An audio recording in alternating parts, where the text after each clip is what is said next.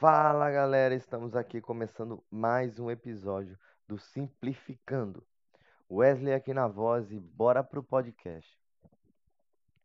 Salmo 119, 142 diz assim: A tua justiça é uma justiça eterna e a tua lei é a verdade. O ponto aqui é que a lei de Deus é a verdade.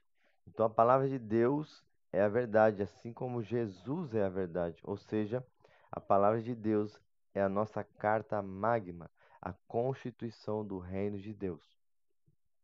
Então vamos aqui ter um entendimento hoje pela palavra sobre a importância da nossa vida e como vivê-la. Hebreus 9, 27 diz assim: E como aos homens está ordenado morrerem uma vez só, vindo depois disso o juízo. Isso nos diz sobre vivermos apenas uma vida, diferente dos jogos onde temos o restart, na nossa vida nós não podemos retornar ao início. É a única ficha que você recebeu para jogar o jogo e você não tem mais uma outra. E muitas vezes nós estamos agitados, fazendo tantas coisas sem pensar no que estamos fazendo. Será que eu deveria estar fazendo isso? Ou eu quero fazer o que eu estou fazendo? Já parou para pensar que vivemos num globo, numa terra, um lugar maravilhoso, um lugar lindo, cheio de belezas. E nós fomos criados para sentir. Quando abraço meu filho, por exemplo, eu quero simplesmente dizer que eu o amo. Você já vivenciou aquela risada que não conseguiu segurar? Se nós pensarmos, há vários tipos de risada no mundo. Você sabia que uma lagarta ela possui 228 músculos separados e distintos na cabeça? Para um inseto, até que é pouco. Um homo, uma árvore muito comum na Europa e na América do Norte, tem, em média, 6 milhões de folhas. E ao bombear sangue para circular por todo o corpo, o coração humano gera pressão suficiente para espirrar sangue a uma distância de até quase 10 metros. Você já parou para pensar em como Deus é criativo e diversificado? Ele não era obrigado a criar centenas de tipos diferentes de bananas, mas criou. Não tinha de colocar 3 mil espécies diferentes de árvores em um espaço equivalente a uma milha quadrada na floresta amazônica. E mesmo assim ele fez. E para mim, isso aponta para Deus. Isso aponta para Ele mesmo. Não há como dizer que tudo isso foi criado por acaso. Nós podemos ver Deus em tudo. Deus fez tudo isso e nos deu tudo isso para nós cuidarmos e administrarmos. Então a Bíblia não é sobre um ser horrível no céu que nos força a cumprir mandamentos pesados. Mas os mandamentos de Deus são como presentes de Deus para nós. Quando ele diz assim, não matarás, o que ele quer dizer? Quer dizer que a vida na terra será melhor se nós não estivermos matando uns aos outros. Quando ele diz não roubarás, é que este lugar será melhor se não roubarem ou mentirem uns aos outros. Mas vemos muitas vezes o mandamento como algo ruim. Sabemos que isso na verdade é bom, por isso ficamos até aborrecidos quando alguém viola essas leis. Sim ou não? Porque machuca a nós e a outros. Nós queremos ver justiça. O problema é que quando eu olho e pergunto, e eu? Eu também violei muitos deles. E aí posso ficar frustrado pensando: como será estar à frente de Deus com Ele me questionando? Muitas vezes pensamos até que somos bons comparados a outras pessoas.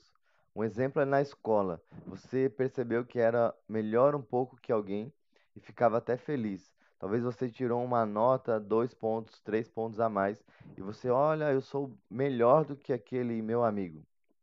Mas aí fazemos isso também com Deus. Olhamos em volta, tentando achar alguém mais pecador e dizemos: Isso é muito errado e isso nos deixa melhores em relação a eles. Porém, Deus não vai nos dar uma nota. Ah, vocês são ruins, então aqui está o inferno. Ai, você é muito bom, então aqui está o céu para você. O julgamento de Deus não é assim. É Ele nos comparando à sua lei.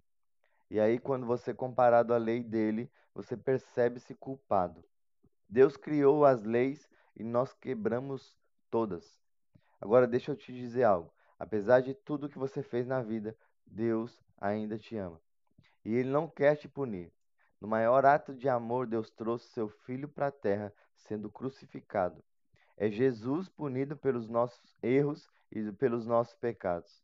Se ninguém fosse punido pelos pecados da humanidade, isso seria injusto, pois um crime foi cometido. Nós fomos os culpados, mas Deus enviou seu Filho. Porque a Bíblia diz que ele simplesmente nos amou. O Deus Criador te amou. E você acha ainda que você entende algo sobre amor? É bom ser amado, mas ser amado intensamente pelo Criador nos dá um sentido à vida. Você agora tem que fazer uma escolha. Nós temos que fazer uma escolha a partir disso. Deus quer ter um relacionamento com você, apesar de tudo que você fez, mas você tem que aceitá-lo. Muitas pessoas se acham boas ou até boas pessoas. O problema é que não podemos julgar a nós mesmos. Não importa como você vê a si, mas como Deus nos vê. Não será um velho num pedestal perguntando: O que você acha de si mesmo? E aí você diz: Ah, eu fiz um bom trabalho. Quando a Bíblia fala de Deus e o que vamos encarar no final é um Deus com um grande trono, um Deus santo, rodeado de anjos, que vai nos olhar e olhar para a sua lei, e aí você vai ser 100% inocente ou 100% culpado. E este Deus este mesmo Deus está lhe dizendo: Não quero te punir, eu quero te perdoar e ter um relacionamento contigo. Não é uma religião ou uma seita, e sim sobre o Criador e ter um relacionamento com Ele. Um relacionamento que você jamais viverá entre seres humanos. Intimidade com nosso Criador. O Deus do universo está pedindo você em casamento. Ele diz: Te amo te perdoo e quero passar a eternidade contigo. Vamos deixar todo o lixo para trás e começar essa vida de novo? Deus está como aquele namorado de joelhos com uma aliança nas mãos te pedindo em namoro. Você aceita? Quer ter um relacionamento comigo? E é só você dizer sim. Sim, eu aceito. Você precisa dizer: Eu te amo. Sei que errei, mas agora entendo que seu filho pagou por isso. Quero passar a eternidade com você. Quero começar esse relacionamento. Quero te seguir. Mas não fique apenas em palavras e percebendo que, quanto à sua maneira de viver, não é uma verdade que o ama. Jesus disse assim: Se você me conhece, então obedece meus mandamentos. Isso é confiar. Dizer, Ele fez tudo para o meu bem, Ele me deu vida, me deu a lei, me perdoou e sei que os seus mandamentos são para o meu bem. Isso mostrará no seu estilo de vida. Essa é a mensagem da Bíblia, a carta de amor de Deus para você. Seu destino eterno depende disso. E você pode ter certeza que hoje vai para o céu. Não é Jesus mais boas obras. Não é Jesus mais rituais. É só Jesus. Não Jesus mais outra coisa.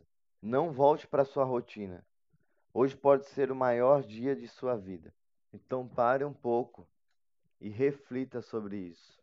Como temos vivido a nossa vida e em direção a qual lugar nós temos ido. É isso aí, que você possa ser abençoado, que você tenha sido edificado e bora simplificar. Fica com Deus, um grande abraço.